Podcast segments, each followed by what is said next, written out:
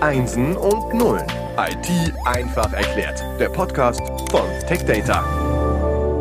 Herzlich willkommen, hallo zum Podcast Einsen und Nullen IT einfach erklärt. Wir sind wieder mitten in unserem Advents-Special zum Thema Neuerfindung der IT in aktuellen Zeiten. Ein Advents-Special mit einer Verlosung und äh, wenn wir sagen, wir haben eine Verlosung, dann habe ich in der ersten Episode gesagt, es geht um eine Xbox über die neueste Xbox. Dann wurden wir gefragt, ja, welche denn? Es gibt zwei. Es ist die Series X, das heißt die Premium-Variante kostet doppelt so viel wie die Series S. Also wir lassen uns hier nicht lumpen. Es gibt schon einen Premium-Preis. Im Laufe des Gesprächs bekommst du auch die zweite Zahl. Das hatte ich ja schon angekündigt. In jeder dieser vier Episoden gibt es eine Zahl. Am Ende hast du eine Jahreszahl und das ist die Antwort auf unser Gewinnspiel. Die Gewinnspielbedingungen äh, stehen dann auf unserer Website. Alles dazu gibt es dann in der letzten Episode dieses Advents-Specials kurz vor Weihnachten. Wir haben heute aber wieder einen Inhalt. Wir haben heute wieder Joachim Krone zu Gast. Joachim Krone von Microsoft. Herzlich willkommen. Hallo. Ja, hallo Frank. Auch in der zweiten Woche läuft noch alles gut. Ja, das hoffe ich. Wir haben heute ein Thema, wo sehr viel schief laufen kann tatsächlich. Wir haben das Thema Sicherheitsrisiko E-Mail. Ähm, das ist jetzt nicht unbedingt mein Lieblingsthema. Das ist jetzt auch nicht unbedingt ein beliebtes Hobby für jeder Mann oder jeder Frau. Wie sieht es da bei dir aus? Ja, äh, Hobby ist auch ein bisschen falsch ausgedrückt. Ich finde, das Thema Datenschutz und Datensicherheit ist etwas, was sich jeder zum Hobby machen sollte und jeder zum Hobby machen muss. Äh, gibt für jeden mit Sicherheit das Thema, dass er mehr oder weniger oft schon von etwas betroffen war, was eine Attacke war auf seine persönlichen Daten. Und das sehr häufig über diesen Einfallsvektor E-Mail. Ja, tatsächlich. Wir haben ähm, äh, Gerade eben haben wir äh, diese Sitzung gestartet mit einem OneNote-Dokument, äh, wo wir ein paar Notizen gesammelt haben. Und da brauche ich dann immer einen Überprüfungscode. Und da ist mir gerade aufgefallen, also zeitgleich tatsächlich, dass ähm, auf einer Lernplattform, auf der ich mal war, also seit zwei Jahren schon nicht mehr, äh, von der habe ich gerade eine E-Mail bekommen, äh, dass das Passwort äh, resettet werden soll. Und das habe ich aber gerade gar nicht in Auftrag gegeben. Das heißt, da hat anscheinend jemand anderes versucht, mein Passwort ähm, äh, zu resetten. Oder man schickt mir ja vielleicht auch eine, mit einer falschen E-Mail diese Anforderung und dann klicke ich drauf und schon habe ich den Mist auf meinem Rechner, oder? Ja, das ist genau eines dieser Themen, äh, weswegen Datenschutz äh, nicht nur von einer zentralen IT-Abteilung gemanagt wird, also die, denen man sagt, okay, das sind unsere IT-Fachkräfte, die machen bei uns auch Datenschutz, sondern Datenschutz fängt bei jedem an und schließt natürlich die IT-Abteilung mit ein. Und Prinzipiell muss man immer unterscheiden, nutze ich gerade beim Thema E-Mail einen Konsumentendienst, der unter einem irgendwie gearteten Service Level Agreement stattfindet, oder nutze ich etwas, was ich im Unternehmensumfeld kommerziell nutze. Und da gibt es schon durchaus gravierende Unterschiede. Also Konsumentendienste, das sind die E-Mail-Anbieter, die wir als Privatperson alle haben, kostet kein Geld, also äh, haben drei Buchstaben und das war's. Ja, ob sie drei, vier, fünf oder zehn Buchstaben haben, sei mal dahingestellt. Aber ja, ähm, das ist etwas, wo ich halt äh, nur zum bestmöglichen Empfinden, sag ich mal, des jeweiligen Anbieters auch eine Plattform bekomme, die mir meine E-Mails entsprechend absichert und auch sicherstellt, dass ich nur die E-Mails bekomme, die wirklich für mich gedacht sind und die von sicheren Absendern kommen. Und im Unternehmen ist es halt so, dass viele Unternehmen sich eine Plattform eingerichtet haben, auf denen läuft in vielen Fällen neben dann ein Microsoft-Produkt, ein Exchange-Server in irgendeiner Version. Und da hatten wir gerade aktuell die Situation im Oktober, dass der Exchange Server 2010 jetzt End of Support gegangen ist. Also ein Produkt, das seit über zehn Jahren im Einsatz ist, wurde jetzt dazu kommuniziert, dass es keinerlei Updates mehr für dieses Produkt geben wird. Was hat das zur Folge? Also heißt das, dass jetzt alle E-Mails, die äh, auf einem Exchange-Server äh, kommuniziert werden, äh, keinen Support mehr haben, dann hohes Sicherheitsrisiko darstellen, äh, gehackt werden? Was, was heißt das? Also im Endeffekt heißt es das, dass der Server weiterhin seine Funktion erbringen wird. Das heißt, der läuft auf seinem ihm zugewiesenen Serverstück. Blech, wie ich es mal etwas lapidar formulieren würde.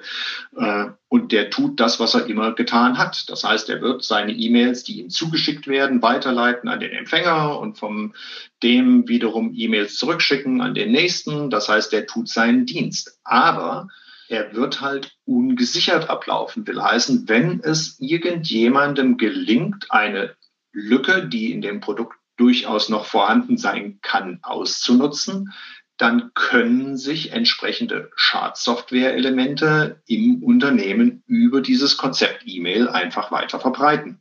Das heißt, es ist ja auch logisch, ne? also wenn ich jetzt, ein, jetzt einen Server nutze von 2010, dann kann ich ja eigentlich auch nicht erwarten, dass der auch in 2050 noch immer geupdatet wird, sondern bestimmte Produkte haben nun mal auch ein Ablaufdatum, das ist halt so. Ähm, und dann muss ich jetzt entweder auf einen neuen ziehen, oder was ist da die Alternative? Also ich muss, ich könnte ja auch sagen, gut, jetzt lebe ich damit und stelle jemanden ein, der prüft dann permanent oder so. Das wäre ja auch eine Option. Also zumindest muss man Maßnahmen ergreifen. Und ich sage mal, ich habe das Datenschutzthema auch nicht nur so mir angelesen, sondern ich bin auch zum Thema Datenschutz äh, das ein oder andere Mal ausgebildet worden im Laufe meiner Karriere hier bei Microsoft. Das grundlegende Übel ist, dass man eben einen gut genug Ansatz fahren kann, weil man sagt, ey, gerade Fachkräftemangel, wir haben in der ersten Version schon drüber gesprochen, die haben sich vielleicht für das Thema Device Deployment nicht weitergebildet. Nun ist der E-Mail-Server auch ein Produkt, das einfach nur vor sich hinläuft und das gut genug passt da einfach für mich. Mhm. Das heißt, ich muss mich dieser neuen Art der Bedrohung in der aktuellen Zeit, in der wir auch befinden, immer wieder stellen. Also ich habe eine IT und wenn ich jetzt einen Server nutze, der keinen Support mehr bekommt, dann heißt das ja mehr Arbeit für die IT. Ganz klar, ja. Und man muss sich dem dann einfach stellen und sagen, wie sichere ich halt dieses alte System ab? Und dann habe ich prinzipiell zwei Möglichkeiten heute. Ich verlagere diesen Dienst E-Mail in einen Cloud-Dienst, wie er zum Beispiel auch von Microsoft im Rahmen von Microsoft 365 Business Standard oder ähnlichen Produkten angeboten wird. Oder aber ich richte mich in meiner eigenen IT-Infrastruktur so ein, dass ich dort zeitgemäße Produkte einsetze. Sprich, ich aktualisiere den Exchange Server auf eine zeitnahe Version, zum Beispiel Exchange Server 2019. Und was wird am meisten gewählt? Sehr schwierig, sehr schwierig. Das hängt wirklich von dem jeweiligen Empfinden auch des, äh, der, des betreffenden Unternehmens und der Unternehmer und der IT-Abteilungen ab. Äh, es ist beides ein valider Ansatz, den man sich entsprechend ja, vornehmen kann. Und äh, das ist natürlich ist der Trend in die Cloud schon das Dominierende, wenn ich mal so das Pi mal Daumen sagen würde. Okay, du hast gerade gesagt, es gibt diesen gut genug Ansatz und ein gut genug Ansatz klingt für mich so nach dem äh, Min-Max-Prinzip, also mit minimalem Einsatz oder Input, da kriegen wir schon irgendwie einen guten Output hin. Also äh, wir tun wenig, aber das reicht schon. Da hast du gesagt, das funktioniert nicht mehr, das reicht nicht mehr. Ähm, das heißt, wir brauchen doch etwas Neues, einen neuen Ansatz, ein neues Konzept, oder? Ja, natürlich. Das heißt, ähm, man muss sich ganz aktiv diesem Thema stellen. Als IT muss man wegkommen von der reinen Verwaltung einer Umgebung zur Gestaltung der, Unter der Umgebungen und sagen, okay, wir definieren das, was heute Stand der Technik ist und bieten das unseren Mitarbeitern als ihre Lösung an. Und welchen Weg man geht, ob man das on-premises in einer eigenen Infrastruktur anbietet oder über einen Cloud-Anbieter. Äh, das sind halt die grundlegenden Entscheidungen, die man dann auch fällt, wenn man sagt, wie sieht bei mir die Fachkräftesituation aus? Kann ich mir die eigene Infrastruktur erlauben und leisten und die Pflege leisten oder übergebe ich die an einen Dritten? Und wenn wir jetzt darüber reden, dass ähm, die Tätigkeit, E-Mail, ja immer noch die gleiche ist. Also wir schicken etwas von A nach B und B öffnet das und antwortet wieder zurück zu A. Ähm, wie schaffen wir es, dort mehr Sicherheit reinzubekommen? Weil ich meine, die E-Mail war schon immer ein Sicherheitsrisiko, wird es auch in Zukunft sein. Es wird wahrscheinlich immer mehr Möglichkeiten geben, Ideen geben, wie wir äh, Daten abgreifen, wie wir Passwörter klauen etc. pp. Künstliche Intelligenz spielt da wahrscheinlich eine große Rolle. Was sind da für Ansätze gerade möglich? Also der Ansatz, der im Großen und Ganzen hier etabliert wird, läuft unter dem Schlagwort Zero Trust. Ähm, das Zero Trust bedeutet, dass ich prinzipiell als Unternehmen und als Unternehmens-IT-Infrastruktur jeden Zugriff, jede Kommunikation erst einmal unter dem Anzeichen sehe, es könnte ein Missbrauch stattfinden. Will heißen, es will nicht nur gesichert werden, dass eine Kommunikation von A nach B entsprechend abgesichert stattfindet, sondern dass man auch hinterfragt, welcher Inhalt wird hier von wem an wen übertragen. Will heißen, wenn auf einmal ein Frank Eilers hergeht und äh, irgendwelche Dokumente verschickt, die er in der Vergangenheit eigentlich noch nie verschickt hat, könnte man ja eventuell davon ausgehen, dass sein Account gerade irgendwie missbräuchlich genutzt wird. Oder aber, was auch ein Thema ist, der Frank Eilers äh, hat sich gerade dazu entschlossen, sein Unternehmen zu wechseln und sichert nochmal schnell irgendwelches Intellectual Property, das ihm gar nicht zusteht, auf einen anderen Account. Ja, und das äh, zu überwachen geht ja eigentlich nur durch eine Automatisierung, also ein Algorithmus schaut, was machen wir normalerweise oder welche Bereiche sind normalerweise mein Arbeitsbereich und jetzt darüber hinaus ist es komisch. Ne? Also äh, wir alle haben ja gewisse Routinen, also auch äh, als Person, nicht nur digital, sondern auch analog. Ne? Wir laufen ins Büro, gehen dahin, holen uns da den Kaffee, aber wenn wir auf einmal im Serverraum rumturnen, dann wäre das komisch. Das wird man noch sehen. Im virtuellen, wenn es über die E-Mail geschieht, also ich kann ja auch äh, mir selbst theoretisch eine E-Mail schreiben, dort Anhänge äh, angeben und schicke die von meinem Firmenaccount auf meinen Privataccount. Ja. Das würde man ja nicht sehen. Also sieht man nicht, dass der Frank Eilers jetzt in den Serverraum reinrennt, sondern er schickt es sich nur ähm, virtuell zu. Ja, und das sind halt Konzepte, wo ich sage mal, die Cloud einen sehr großen Vorteil bietet, weil wir da sehr viel mehr solcher künstlichen Intelligenzkonzepte mit einbringen können und die IT-Abteilungen aufmerksam machen können auf das, was gerade eventuell in ihrem Netzwerk hm, sagen wir mal, nicht so ganz normal abläuft. Will heißen, man spricht dann von Wahrscheinlichkeiten und sagt dann, mit einer Wahrscheinlichkeit von x Prozent ist dieser Zugriff, der da gerade erfolgt ist, nicht ganz korrekt und sollte einfach mal hinterprüft werden, sprich eventuell vom Manager, vom Frank Eilers, freigegeben werden, dass das so okay ist. Wenn wir über E-Mail-Sicherheit reden, wie wichtig ist das Thema Sensibilisierung? Die Angriffe via E-Mail nehmen zu. Natürlich wird auch immer mehr aussortiert und landet im Spam-Ordner und gar nicht erst im Postfach. Aber wie sensibilisiert sind unsere Mitarbeiter, Mitarbeiterinnen? Also da kann ich sehr stark davon reden, wie wir das Thema bei uns, bei Microsoft treiben. Äh, da haben wir wirklich so ein regelmäßiges Programm laufen, das den Mitarbeiter immer wieder, jeden Mitarbeiter auch darauf aufmerksam macht, worauf er achten sollte.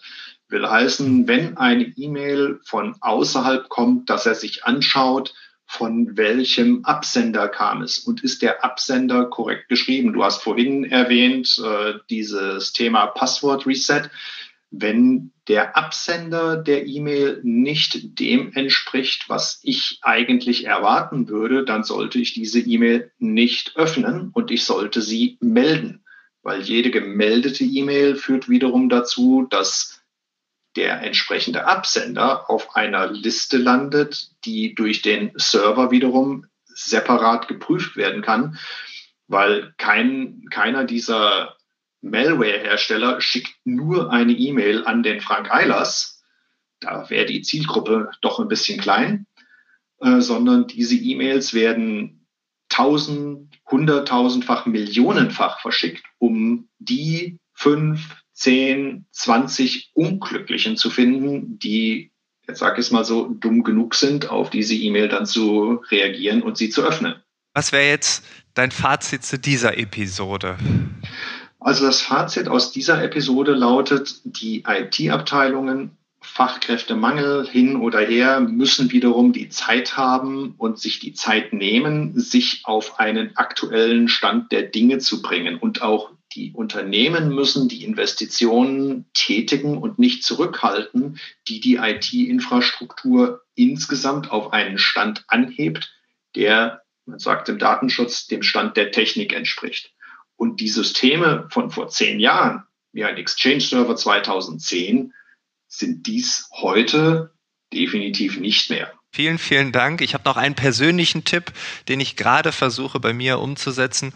Ich habe ähm, äh, bekomme Anfragen für Vorträge oder sonstige Dinge ähm, und da weiß ich manchmal nicht, äh, ist die Person männlich oder weiblich. Es gibt manche Namen, die können sowohl als auch sein und da habe ich dann immer gegoogelt und dann einfach bei LinkedIn oder so geguckt, äh, ist das jetzt äh, ein Herr oder eine Dame? Und dann habe ich irgendwann gedacht, aha, ich kann ja darüber auch sicherstellen, ist das überhaupt ein realer Mensch? Und bei jeder E-Mail, die von einer fremden Person kommt, google ich die Person. Und wenn ich die finden kann, dann ist ja alles gut. Dann ist die Wahrscheinlichkeit, dass das jetzt irgendwas Schädliches ist, äh, sehr gering, weil ganz häufig ist auch eine PDF oder sonstiges im, im Anhang oder schauen Sie hier auf unsere Veranstaltungsseite oder, oder, oder. Äh, vielleicht ist das ein Tick zu übertrieben, aber äh, ja, es ist dann auch daneben ganz gut, dass man nochmal so ein Gesicht hat und überhaupt weiß, wer das ist. Also Sicherheit ist niemals übertrieben. Also, Vielen Dank dafür. wenn das Unternehmen davon abhängt. Cool, ja, danke. Und ganz zum Schluss, ich habe es versprochen, gibt es natürlich bezüglich unserer Verlosung der Xbox noch die zweite Zahl, die man braucht. Wir hatten in der ersten Episode die 2, jetzt kommt die 0 noch dazu, also 2-0. Äh, das ist unser aktueller Stand. In der dritten und vierten Episode vervollständigen wir äh, die vierstellige Kombination und Joachim, vielen Dank, dass du dir wieder die Zeit genommen hast. Wir hören uns am nächsten Sonntag wieder und bis dahin alles Gute. Danke. Ja, vielen Dank, Frank. Ciao.